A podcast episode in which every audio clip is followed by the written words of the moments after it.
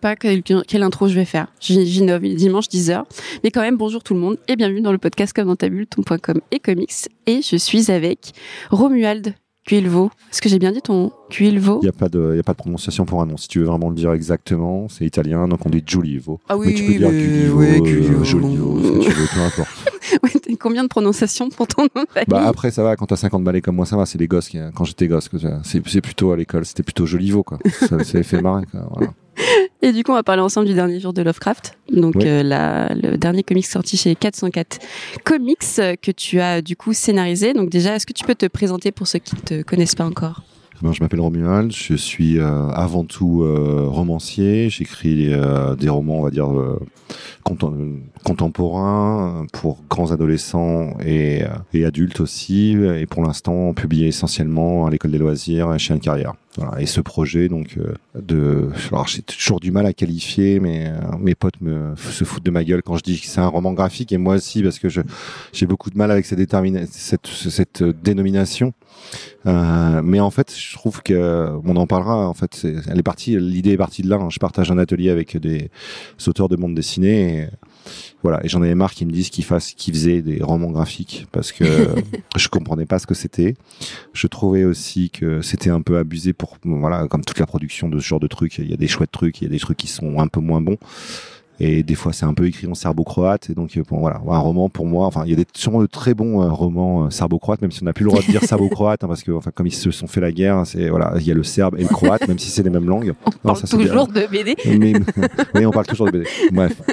Voilà. Et ce projet-là est un peu un truc euh, un peu à part de ma production qui est venu euh, en, en réaction, voilà, aussi à, aussi parce que j'avais envie d'essayer, quoi. Voilà, à force de voir des gens travailler là-dessus, de, de voir des- aussi des auteurs talentueux, des dessinateurs talentueux et, et d'envier aussi leur position de, j'ai l'impression qu'il y a beaucoup plus de liberté, euh, et in fine dans la, dans la bande dessinée, j'avais envie d'essayer. Voilà. Et comment on switch euh, de, l'écriture d'un roman à la scénarisation d'une BD Euh, Comment toi tu t'es dit bon bah tu, tu pouvais aussi l'écrire d'une autre manière finalement et ne pas le penser avec des images? Oui, alors après, il- voilà, il y avait cette idée, en premier lieu, il y a- eu cette idée de se dire à un moment, j'ai envie de faire, voilà, ce qu'on va appeler un roman graphique. Et moi, j'appelle ça un roman graphique, pas par ce, ce truc un peu à la mode qui, qui a plu dans, dans, dans la dénomination de graphic novel au, au mass média français, de se dire on faisait du roman, comme si tout d'un coup on allait pouvoir vendre de la BD au lecteur de Proust. Hmm. Parce que j'avais vraiment la volonté de faire quelque chose qui s'apparente au roman, c'est-à-dire avec, les, avec des passages assez longs de texte et avec une écriture assez soutenue. Et peut-être que cette, euh, cette volonté d'avoir une écriture assez soutenue a, assez vite amené la, la- la problématique autour de Lovecraft, euh, qui, est, qui est un auteur qui a, qui a une plume très ampoulée,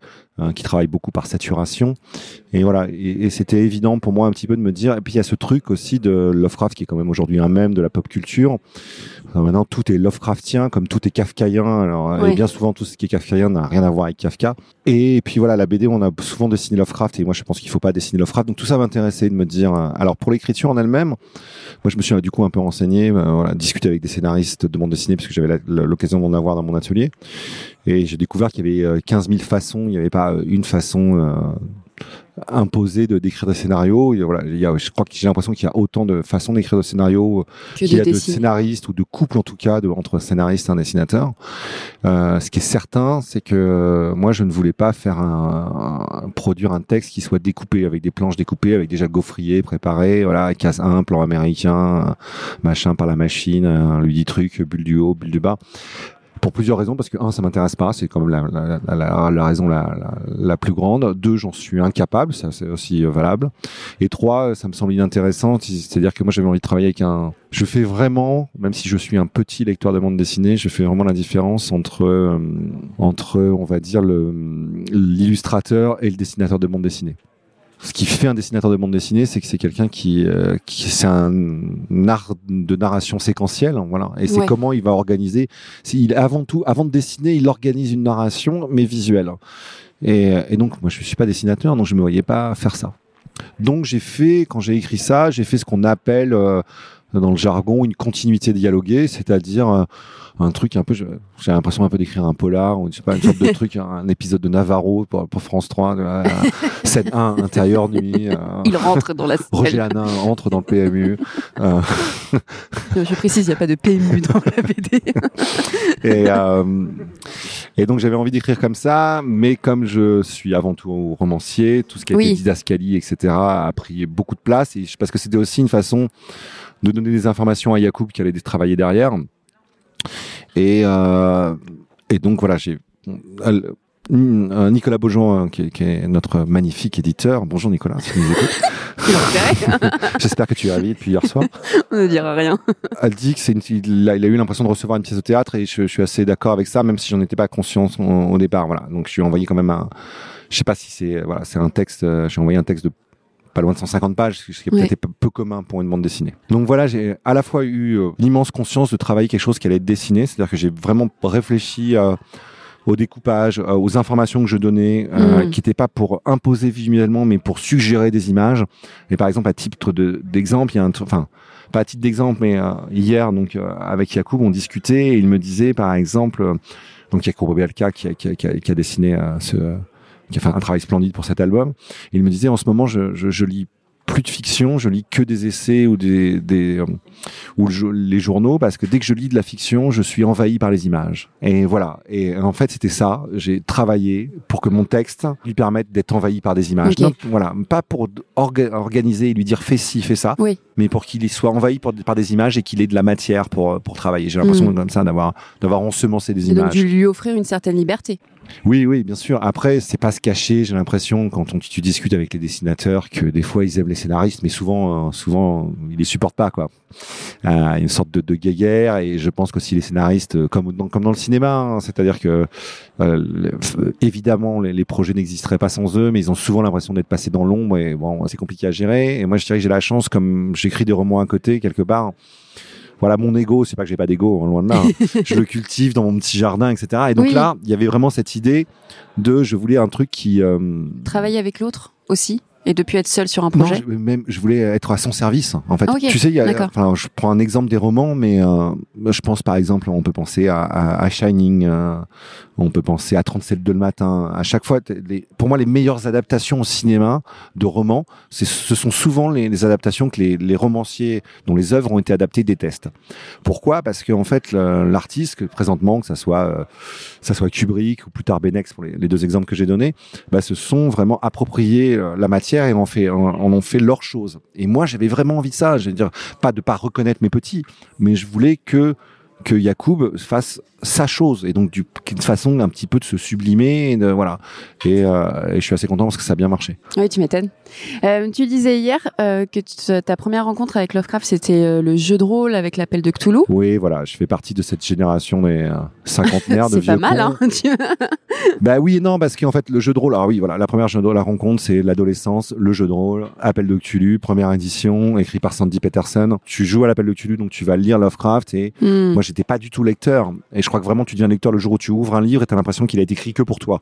Ouais. Et ça, ça marche à mort avec Lovecraft et ça marche à mort quand tu es adolescent parce que tu as l'impression de découvrir un monde dont tu es le seul à être dépositaire de, de, de, son existence. En fait, tu te dis, personne ne sait autour que tous ces dieux malins euh, complotent au confin, de l'univers.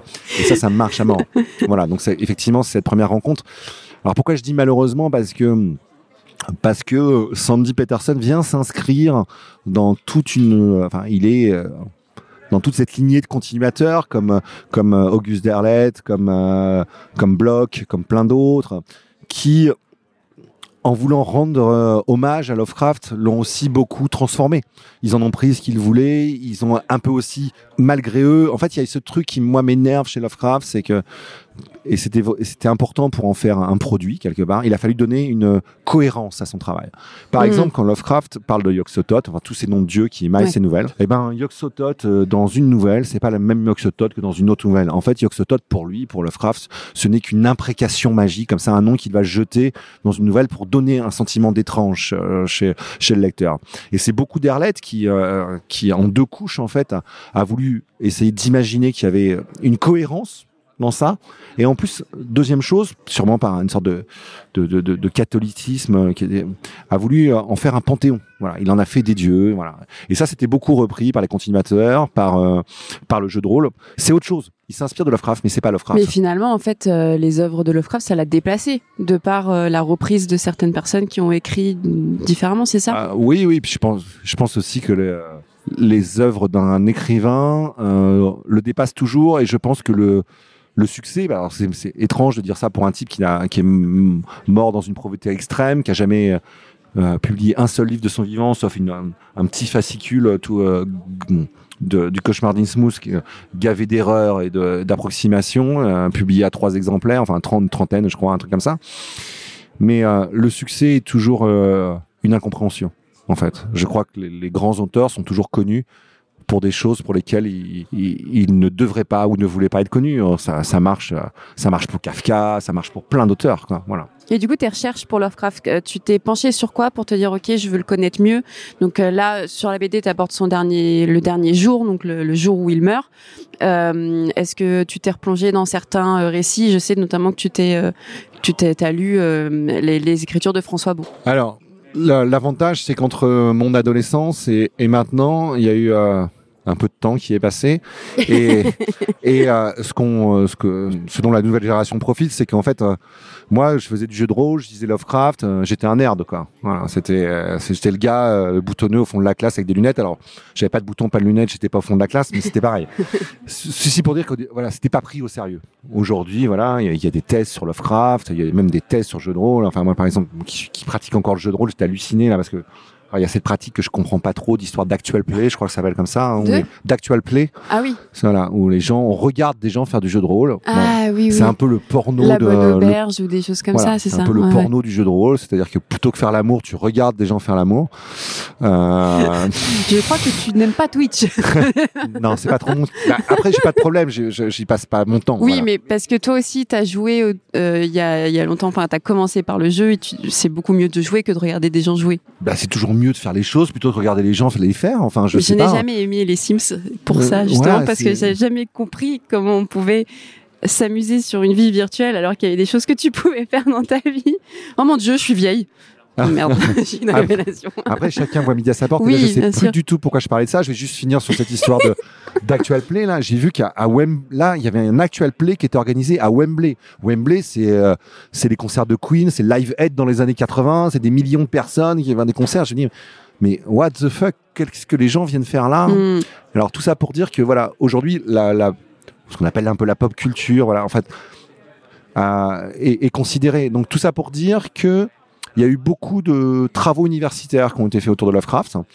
Euh, et à plusieurs niveaux. Déjà, il y a, le travail de Yoshi, qui est, donc un universitaire euh, euh, américain de Providence, qui travaille presque depuis la fin des années 70, début des années 80, à, travailler sur les œuvres de Lovecraft, et qui a mis à jour déjà tous les manuscrits toutes les nouvelles qui étaient cherchées parce que le problème de Lovecraft c'est que c'était des brouillons qui, voilà c'était un bordel pas possible entre les, les parutions pulp fautives ces brouillons qu'il n'a jamais repris euh, bon bref donc euh, Yoshi a remis tout ça sur euh, sur pied après il a écrit une une biographie qui fait référence, qui s'appelle I Am Providence. Et puis voilà, donc il y a eu tout ce travail-là, et donc j'ai beaucoup profité de ça. Et oui, Yoshi aussi après a fait quelque chose dont on va parler, qui est vraiment là où je me suis penché. Bien sûr, avant de refaire ça, oui, j'ai relu à peu près toutes les nouvelles de mm. Lovecraft. C'était une évidence qu'il fallait le faire. Mais surtout, j'ai lu beaucoup la correspondance. Lovecraft, c'est environ estimé entre 60 000 et 100 000 lettres pour un gars mort à 46 ans. C'est-à-dire. C'est énorme. Bah, c'est-à-dire qu'en fait, assez étrangement, pour un mec dont on a l'impression de pas connaître la vie, c'est sûrement l'auteur américain de littérature dont, dont la vie a été le plus documentée. On n'a pas mm. gardé toutes les lettres, certaines ont été garées, certaines aussi ont été volontairement détruites euh, par certains correspondants, on en parlera, comme comme son ex-femme, comme mm. certains de ses meilleurs amis euh, juifs qui ont découvert euh, bien plus tard après sa mort qu'il était antisémite et donc qui ont par colère un petit peu ont détruit toute leur euh, toute leur correspondance. Donc voilà, c'est beaucoup la correspondance que je que, que j'ai relue parce que je sais pas, je vais pas dire que c'était venu avant, mais je sais pas, voilà, c'est quelque chose que j'avais pas exploré, c'était quelque chose de nouveau pour moi. Il y a beaucoup de textes qui étaient disponibles, et c'est aussi comme ça qu'est venue l'idée de se dire que j'avais envie de faire quelque chose qui soit sur l'homme et, pas sur l'œuvre. Voilà. Et justement, comment on écrit une œuvre sur l'homme, sachant qu'il est antisémite, sachant qu'il a ses, ses, parts d'ombre, pour euh, montrer ce qu'il est, sans forcément peindre une image euh, forcément positive? Pense que ça a peut-être été. euh, Est-ce que tu t'es posé la question de te dire bon, euh, euh, j'ai pas forcément, j'ai envie de lui rendre hommage parce que c'est un, un auteur que j'aime, mais en même temps, il il a une part de une personnalité. je, je- Ouais, je- voilà. je fais dire à un moment à- à- dans, la, dans la BD à, à sa femme lorsqu'elle vient le voir à l'hôpital. Enfin, on, on discutera parce que enfin, elle vient ou pas. Enfin, c'est une, une sorte de projection c'est sa mentale. femme ou pas Voilà, Oui. elle, elle lui dit qu'il qu'il- c'est un salaud d'une espèce assez conventionnelle. Et Ouais. c'était un salaud d'une espèce assez conventionnelle à l'époque entre le, le racisme et l'antisémitisme. Mm, mm, mm. Je pense, euh, très honnêtement, par exemple, moi j'ai beaucoup de mal avec Céline. Euh, on peut dire tout ce qu'on veut de la prose, etc. Mais moi, euh, lire un gars antisémite, euh, ça me fait chier. Enfin, surtout pa- parce que j'ai lu les, euh, les pamphlets. Voilà. Euh, Ok. Lovecraft n'a jamais écrit de pamphlet antisémite. C'est- Enfin, il y a certaines lettres qui sont très douteuses, c'est c'est un fait. Lovecraft, c'est pas ce qu'il sauve, mais c'est ce qui m'a intéressé, que j'ai découvert en lisant les lettres. Parce qu'on dit qu'il est antisémite, il est raciste, c'est vrai. Il est réactionnaire, il est conservateur, ce qui correspond pas véritablement à mes opinions politiques. Mais il y a une évolution et c'est ça qui est fascinant. C'est-à-dire qu'à la fin de sa vie, Lovecraft est un- est un socialiste convaincu. Il a beaucoup évolué sur sa position antisémite, sur son racisme.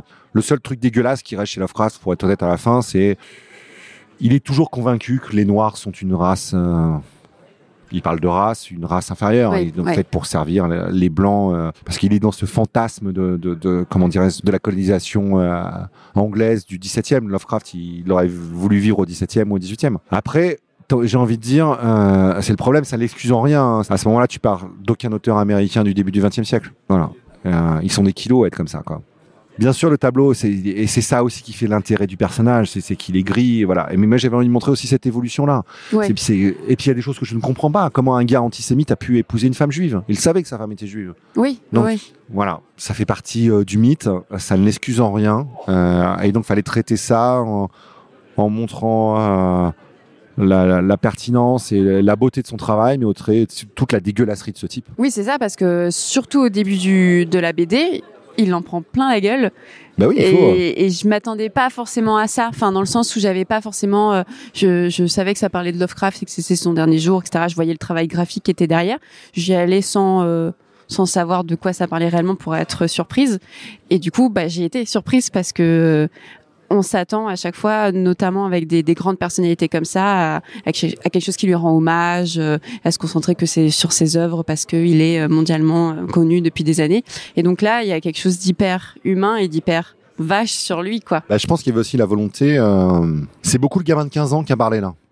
Moi, Ouais. je suis, euh, voilà, je m'appelle Juivo, hein, je suis euh, fils d'immigrés italiens, arrivé en France euh, à 14 ans, parlant pas, parlant, pas un mot de français.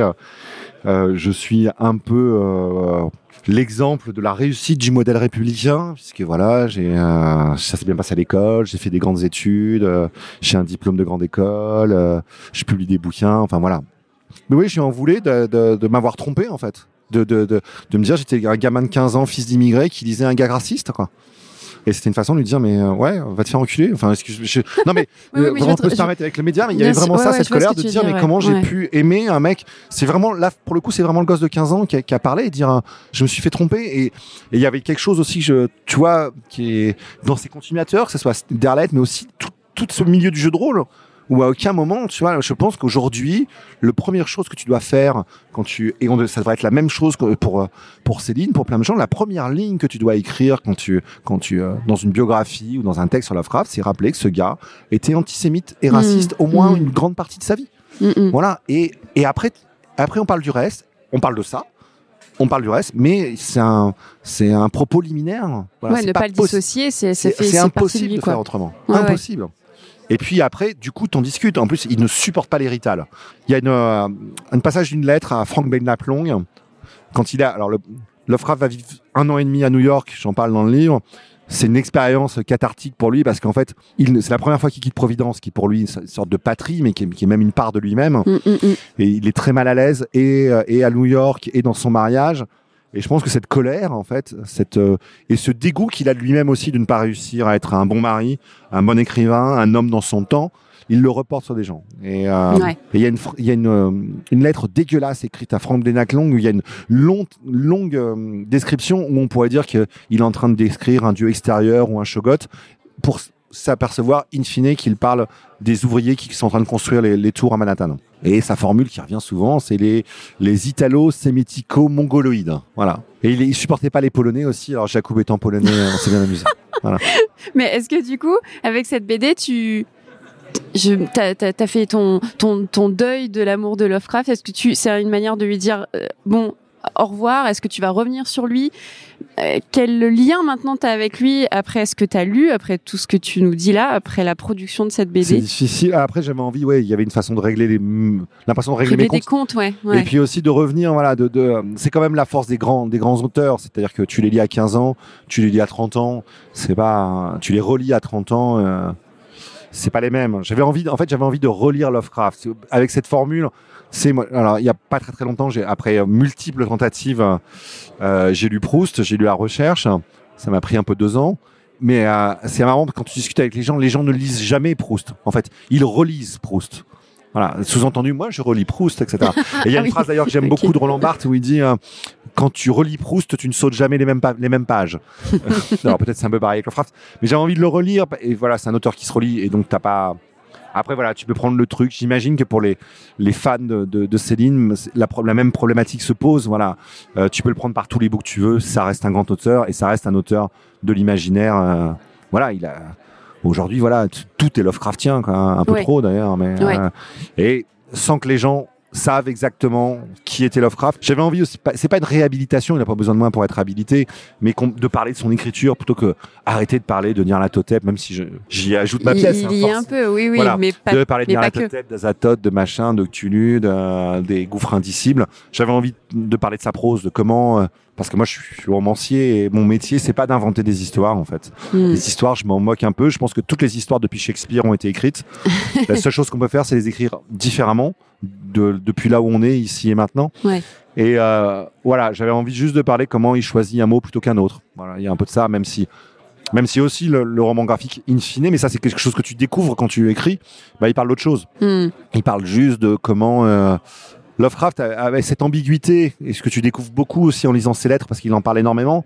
Quand tu es lecteur de cette nouvelle, tu pourrais presque croire qu'il y croit ce qu'il raconte. Ouais. Et en fait, euh, la lecture de ces nouvelles te donne une autre position, c'est-à-dire que ce qu'il montre, c'est que l'humanité n'est que, comme, je sais plus quelle est sa formule exactement, elle est dans le livre, mais n'est qu'une chure de mouche sur la porte de service de l'univers. Ah oui, oui, oui, genre. elle y est, celle-là. Et donc ouais. ces lettres, il développe beaucoup son matérialisme, et, et c'est ça qui est voilà un auteur matérialiste, mais dont les nouvelles racontent beaucoup de gars comme euh, que je pense à cette nouvelle qui s'appelle C'est l'éphaïste du mec qui continue à vivre dans les contrées du rêve alors qu'il est mort. Voilà de com- et donc euh, comment on fait à la, quand on sait qu'on va crever? Parce que lui il a su qu'il allait crever quoi.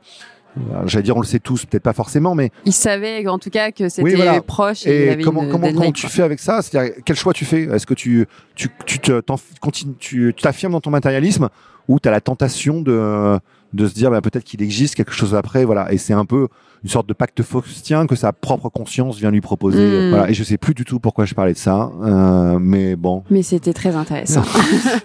et euh, qu'est-ce que ça te fait aujourd'hui de te dire que euh, tu laisses ton nom dans le dans le mythe de Lovecraft avec toutes les productions qu'il y a aujourd'hui? Ouais, c'est un peu tôt pour le dire. Je sais pas, je crois pas qu'on laisse notre nom. Je- J'espère qu'on laisse un, un peu de plaisir à certains lecteurs. Ça, c'est vraiment et, et d'amener aussi des lecteurs à, à, à relire Lovecraft parce que j'ai découvert un truc en signant qui est euh, voilà que on a beaucoup de lecteurs qui viennent vers nous qui sont qui se déclarent être fans de l'univers de Lovecraft. Mais c'est peut-être la même chose que quand moi j'étais j'étais gosse, c'est-à-dire qu'il y avait plein de gens qui se disaient lecteurs de Lovecraft mais qui étaient juste joueurs de l'appel de jeu de, de l'appel de Cthulhu, de- du jeu de rôle. Hmm. Aujourd'hui, voilà, Gutanabe a quand même fait beaucoup pour la Mais c'est comme ça que moi je suis rentrée dedans. Euh, J'avais un peu peur de me lancer dans les dans les livres, j'avais moins de temps et, euh, et du coup j'ai commencé par les mangas et c'est incroyable. Enfin j'aime beaucoup Voilà, ce qu'il a fait. on a beaucoup de lecteurs Ouais. qui, qui, qui arrivent en disant voilà qu'ils ont lu beaucoup Gutanabe, Ouais, euh, c'est chouette. dont le travail. Moi, j'aime beaucoup les, les- le le premier, la- les montagnes hallucinées. Je suis moins fan des autres, Ouais. où j'ai l'impression que c'est quand même devenu un peu une recette. Mais bon, j'imagine que si j'avais fait le premier, j'en avais vendu autant, je me dirais bon, pff, voilà, euh, peut-être que, peut-être que voilà, si, si l'album marche euh, vraiment beaucoup, peut-être qu'on fera le retour de la mort de la vengeance de Lovecraft, j'en sais rien. Euh, J'ai cru comprendre qu'hier euh, soir c'était dit c'était non hein. Non, c'était non. bah après, il est mort, il est mort. Hein, voilà. Mais après, il y a, y a plein d'autres morts célèbres. On peut, tu peux, tu vois, tu peux décliner des, des, des recettes. Le dernier jour de voilà. Bah, le seul truc, c'est que je me dis que le gars, le, le gamin de 15 ans que j'étais, qui en plus se dessinait plutôt euh, par convention, parce que fils d'immigré, je, je me voyais pas mal dire à mon père que j'allais devenir écrivain. J'imaginais à l'époque, et je pense que je me trompais, il est plus là pour le dire, qui, j'imaginais qu'il m'aurait dit, mais d'abord trouve un métier. Et en fait, je, je, je, pense de plus en plus que je me trompe. Voilà, je pense mm. qu'il m'aurait dit, bah, tu veux faire ça, vas-y, fais-le. Je pense, voilà, surtout aux gosses de 15 ans qui, voilà, c'est toujours là, cette phrase à la con, mais si on m'avait dit que un jour j'aurais mon nom, euh, le même, enfin, mon nom sur la couve d'un livre, euh, où il y aura, alors, ça de celui de Jacob, que je connaissais pas à l'époque, et qui a fait un, un, un, boulot splendide, mais voilà, celui, celui, de Lovecraft et celui de François Bon aussi, qui, qui m'a mm. fait l'énorme plaisir de, de, faire la postface de, de ce livre. Ouais, voilà, c'est surtout ça, à ça que je pense. Voilà. Faire date, je pense que Lovecraft, le problème, c'est qu'il sort 15 000 trucs. Et, ouais. et surtout en roman graphique, voilà. Je suis pas sûr que dans 10 ou 20 ans, il ne restera pas qu'un seul livre. Oui. Qui est celui de Breccia. Voilà. Pour moi, voilà. Alors c'est un truc vieux con, mais voilà. Même s'il est critiquable, hein, celui de Breccia, euh, graphiquement c'est splendide. Après le choix d'avoir juste voulu conserver, mettre en image les, les, nouvelles, ça fonctionne pas en fait en termes scénaristiques, mais visuellement c'est une telle claque. Oui, oui, Et lui il fait, beau, pas, ouais. fait pas l'erreur que tous ont fait derrière. C'est qu'il ne représente rien. Le but c'est pas de pour donner peur, il faut représenter la peur, Mm. pas représenter quelque chose qui donne peur. Voilà. Et est-ce que ça t'a donné envie de continuer dans, dans la BD Est-ce que tu as, d'autres idées comme ça de travailler euh, avec un illustrateur ou un dessinateur ou une dessinatrice euh, Est-ce que ou tu, tu as envie de repartir aussi dans le roman euh? Bah après, moi, je suis incapable de. Enfin, je suis un romancier, donc j'ai besoin de trois choses pour vivre. Enfin, un peu plus, mais des, des choses dont on peut pas parler ici. Euh, Se nourrir qui est, qui est non, qui est boire, manger et écrire. Voilà. C'est-à-dire qu'écrire c'est un besoin. Donc je, voilà, forcément, j'ai toujours un roman en route. Mais oui, enfin voilà, c'est un peu trop tôt pour le dire. Le livre est sorti il y a trois jours. Il est quand même hyper bien accueilli et donc. Oui, mais tient- comme tu disais, ça fait deux ans que tu Ouais. plus dessus, donc euh, en, en attendant, enfin pendant ce temps-là, tu as peut-être. euh, Ouais, envisager d'autres choses. mais oui, il y a des chances Ouais. quand même que je me repenche sur l'histoire. Après, avec d'autres dessinateurs, je, je, je sais pas. Je, moi, je suis un garçon malgré euh, mes airs napolitains euh, qui me valent certaine, une certaine réputation. Je suis plutôt un garçon fidèle.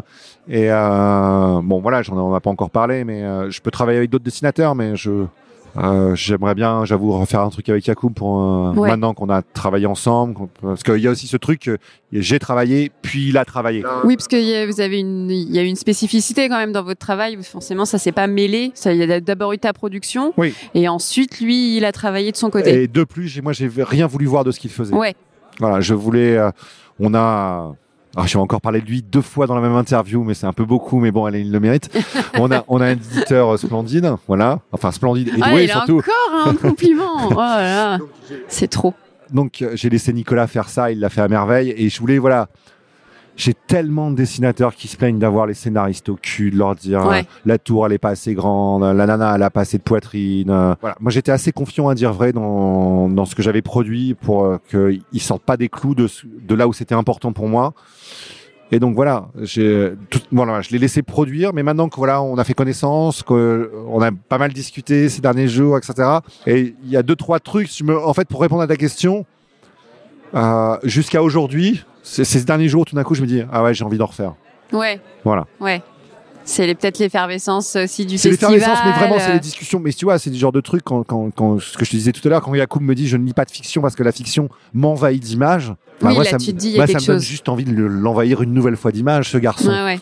parce qu'il est quand ouais. même, ça donne des jolies images, donc euh, voilà. On va parler un petit peu de, de réseaux sociaux. Oh yeah, tu es ravi. oh Ça, yeah. ça sera court, ça sera court. Euh, du coup, est-ce que tu as les réseaux sociaux et, et- et comment tu les utilises? Ah, c'est euh, forcément une question difficile. hein. Euh, une partie de moi, euh, qui est sûrement pas à 100% honnête, dit, se, se dirait que si elle pouvait s'en passer complètement, elle le ferait volontiers. Aujourd'hui, on sait bien que la vérité. Enfin, moi, quand j'ai commencé, il y a longtemps, mon premier roman, par exemple, j'avais une attachée de presse rien que pour moi le temps de la parution du roman. Waouh. Maintenant, si tu as une attachée de presse dans la boîte, euh, c'est Dans la cool. maison d'édition, ouais, c'est. Cool. Si elle n'est pas mutualisée avec quelqu'un, si c'est pas quelqu'un d'extérieur. Et puis voilà, je pense que c'est pas bon, mais euh, aujourd'hui, on attend d'un auteur qu'il soit son propre outil de promotion. Voilà. J'aurais bien voulu euh, être là pour voir les gars qui auraient été voir Proust ou Hemingway euh, pour dire dis non, tu vas pas faire des posts sur Facebook, euh, Ernest? Il serait pris un coup de fusil au cul, quoi. voilà. C'est donc et oui, c'est le problème. Je je sais pas si c'est euh, la phrase qu'on se dit, c'est je ne peux pas faire autrement. J'imagine qu'un qu'un mec, coup, mec qui prend de l'héroïne, il peut dire je ne peux pas faire autrement. T'y prends plaisir? J'y prends plaisir, oui, j'y prends un plaisir, euh, je vais dire quasi obscène, qu'on a tous. euh, euh, on a tous un ego et que bien sûr c'est pourquoi ça marche ce truc là parce qu'on a tous cette tentation de, de se construire euh, euh, une vitrine de vie quoi de se construire un, un, un moi idéal qu'on n'est pas voilà on poste pas sur Facebook les jours où on est malade euh, ou euh, les jours où on est dépressif enfin il y en a des gens qui le font mais c'est faut pas le faire hein. vous savez on le sait tous hein. il ne faut pas le faire moi j'admire votre génération qui qui aujourd'hui doit être dans la communication et donc n'a pas le choix de s'emparer de ces outils là quoi. Moi, je suis plus euh, gonzo reportage à la, à la Thompson, tu vois, euh, partir avec un, un crayon, euh, un beau bloc de papier, une valise remplie de drogue pour faire un article. Ok, là je coupe. non, mais après, on, on montre ce qu'on a envie de montrer. Évidemment, il y a, il y, a, y a un peu d'ego, il y a peut-être des choses cachées parce qu'il faut rester de l'intime, mais il y a aussi beaucoup de personnes actuellement qui montrent leurs faiblesses. Je suis d'accord que tu montres ce que tu as envie de montrer, et que euh, Moi, je ne sais pas en tout cas. oui, mais euh, je me dis qu'aujourd'hui, euh, peut-être ça peut aider aussi les, les gens quand tu vois les. Il y a eu un moment aussi sur Instagram au tout début où euh, les personnes ne montraient que les choses positives, euh, les endroits en vacances, etc., etc. Et donc il y a beaucoup de jeunes ensuite qui se sont comparés à ça, euh, que ce soit physiquement, mentalement, et ça n'allait pas. Et donc après, il y a eu un un changement sur les réseaux où les gens ont plus dit bah aujourd'hui ça va pas, je suis malade, nanana, en se disant euh, pas forcément pour rendre mal à l'aise les autres, mais pour dire bah c'est ok en fait d'être malade. Je crois que l'utilisation, enfin, la pas l'utilisation, la perception des réseaux sociaux que tu, euh, qu'on a dépend vra- vraiment de ton âge. Ouais. Parce que ah, ça paraît un peu normal, mais j'ai voilà, j'ai 50 ans, donc c'est à dire que le- les gens qui sont dans mon réseau, les gens dont je vois les publications, etc. Bien sûr, voilà, des gens tu croises autrement, voilà, mais ils ont en majorité mon âge, donc ils se comportent en majorité comme moi. Et donc en fait, tu ne sais pas, moi je ne sais pas comment les, les gens de ton âge ou les gens plus jeunes utilisent les réseaux. Et je pense a, c'est un outil en fait. Il y a 20 25 000 façons de l'utiliser et, et, voilà. euh, je pense qu'on l'utilise vraiment euh, différemment. Euh, après les réseaux, le problème c'est que c'est, très chronophage. Et puis euh, voilà, moi je suis plutôt, je suis plutôt réseau de vieux, c'est-à-dire je suis plutôt Facebook.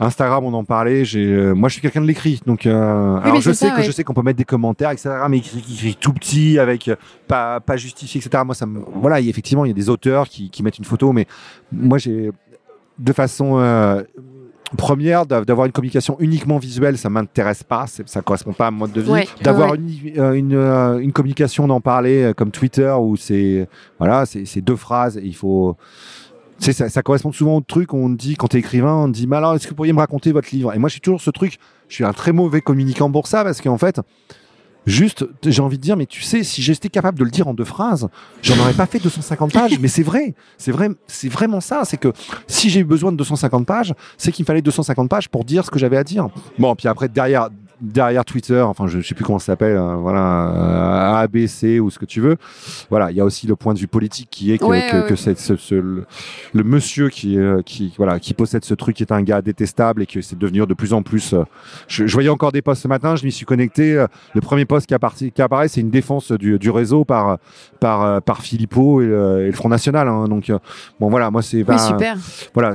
Donc, j'ai vraiment pas envie de foutre Oui, les. il y a eu une emprise politique aussi avec Ouais, ouais. Donald Trump qui s'en est servi pendant sa campagne Yeah, et voilà. ça nous a complètement dépassé, hein, vraiment. Donc Ouais. en fait, voilà, j'avoue que les réseaux sociaux que j'utilise moi, euh, c'est euh, j'aime Facebook parce qu'en fait, j'aime sur les réseaux ne pas être en réseau avec des gens avec des gens que je connais et pas des gens de ma profession. Hmm. Parce que sinon, t'as que des écrivains, t'as le droit à, à la photo du contrat, à la photo du brouillon, à la photo des épreuves, aux premiers articles dans dans le dans la gazette de Troufy d'Isois où il est né. euh, au- et en fait, je fais pareil. Hein, et tu te dis, quand tu, par exemple là sur un alors on m'a dit ouais, il faut que tu postes des trucs sur Instagram, Romuald. T'es avec tes débuts, là, il faut montrer que tu signes des BD, qu'il y a des gens qui attendent.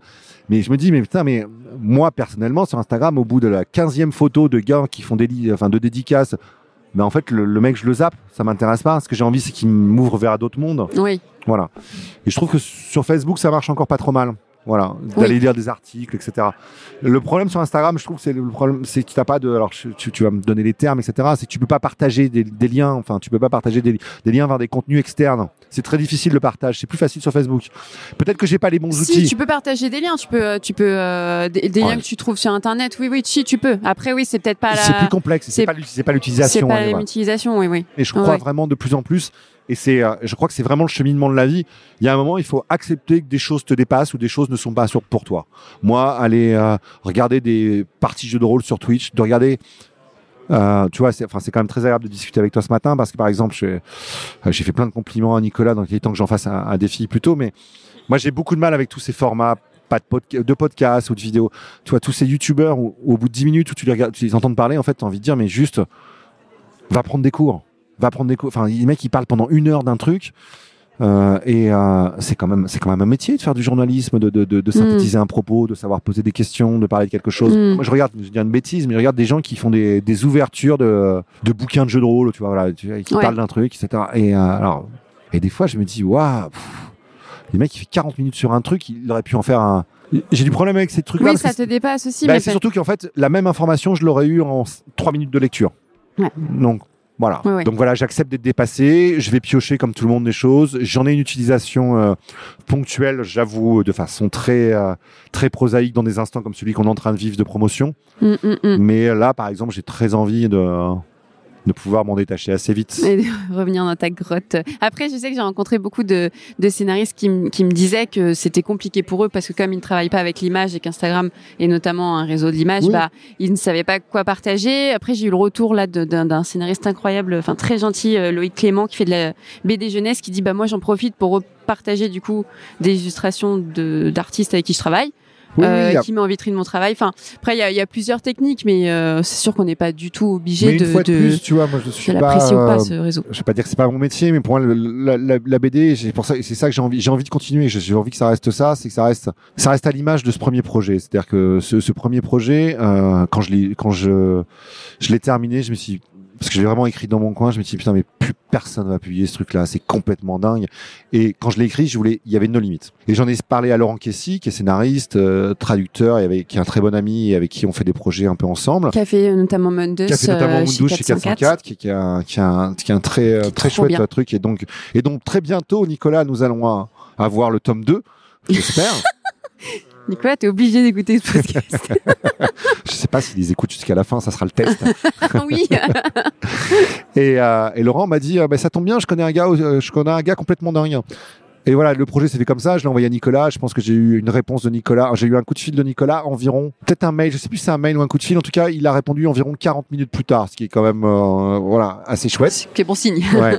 Euh, pareil, Yacoub, il m'a dit tout de suite, j'aimerais travailler avec Yacoub Rebelka, qui est, qui est un très chouette auteur, mais qui est quand même t'es très pris, il travaille beaucoup pour les ricains, je sais pas si ça va être possible, etc. Yacoub a dit tout de suite oui. Euh, voilà. Le, la, la BD, j'ai envie que ça arrête ce, ce champ de folie. Voilà. Et je sais pas pourquoi on parlait de ça. Donc les réseaux, bah, c'est comme plein de choses, on fait avec. Il y a- moi, je condamne pas, euh, je condamne pas l'outil. Ce qu'il faut, c'est savoir comment on l'utilise. Et euh, voilà, il faut. Je pense que moi, j'utilise les réseaux dont j'ai trouvé un moyen d'utiliser qui m'intéresse et je n'utilise pas ceux qui m'apportent rien et j'essaye aussi de bah de, de, de parce que j'ai des enfants par exemple et je le vois bien enfin Mm. c'est aussi une sorte d'éducation silencieuse hein, voilà Ouais. ils ont des livres entre les mains parce que j'ai des livres entre les mains et, et pas des portables donc bon voilà il y a pas de je suis pas donneur de leçons chacun fait ce qu'il veut et après en plus je me souviens un jour j'avais publié un bouquin dans une nouvelle maison et euh, l'attaché de presse est venue me voir pendant que je faisais les SP. Elle me dit, Rommel, ça te dérange que je, que je prenne des photos pour Instagram? Je dis, non, il n'y a pas de souci, mais ça va servir à quoi? Euh, Ma, ma question l'a, l'a déboussolé. Aujourd'hui, beaucoup d'auteurs utilisent euh, des réseaux pour leur promotion. Non seulement je ne suis pas sûr que ça serve à quelque chose, enfin, c'est une Mm. influence, parce que si tu le fais, c'est pourquoi? Alors, sur ton ego, sur ta psyché, sur la construction, ça marche, voilà. Mais il y a aussi quand même quelque chose de, de, de, de, de promouvoir ton travail. Oui. Je suis pas sûr que ça marche. Je pense que ça marche pour un, des, des cas très précis de littérature ou de, enfin, voilà, Mm. pour- par exemple, pour le roman, ça marche pour le feel good book. Ça n'a pas marché pour moi ce que je fais. Voilà. Oui. Euh, pour la BD, j'imagine aussi que ça marche pour certaines BD et pas d'autres. Voilà, Oui. Euh, pour un certain type de bande dessinée. Et même des fois, je pense que c'est contre-productif. Voilà. Donc, Pour certains types de métiers aussi, moi, j'ai, par rapport à mon, mon utilisation d'Instagram, ça a servi de LinkedIn. C'est-à-dire, j'ai délaissé LinkedIn Oui. parce que je m'en occupais plus. Et comme je me suis remise sur mon Instagram où j'ai remis ce que je faisais avec mes clients, le type de contenu, les gens l'ont vu et du coup, après, il y a eu le bouche à oreille. Mais c'est propre à mon métier parce que de toute ça. façon, je fais de la communication. C'est peut-être différent de de, la communication d'un romancier, d'une romancière. Tu vois, ce qu'on disait tout à l'heure avant de commencer cette interview, c'est que moi, par exemple, ça fait quelques mois que je me mets à utiliser LinkedIn. Comment on dit? LinkedIn? LinkedIn, je crois. LinkedIn, enfin le truc de gens qui font semblant d'avoir un, d'avoir un métier. Et pourquoi? Et, je, découvre que j'ai un intérêt à utiliser ça, mais qui est très prosaïque. Hein, C'est-à-dire que je suis, j'ai un diplôme de, de grande école d'ingénieur. Je devrais être ingénieur normalement, et ça veut dire que j'ai un réseau de gens qui étaient avec moi en école, de hmm. potes ou de, mais aussi de gens avec qui j'ai travaillé parce que j'ai travaillé dans le, dans le, je suis architecte naval, j'ai travaillé dans le offshore maritime pendant un certain nombre d'années, et que donc en fait, voilà, sur ce réseau-là, il y a beaucoup de gens qui viennent parler de leur boulot, etc. Et donc, du coup, moi, je viens, et en fait, je m'y sens plus à l'aise, en fait, plutôt que de, dire je viens vendre ma soupe.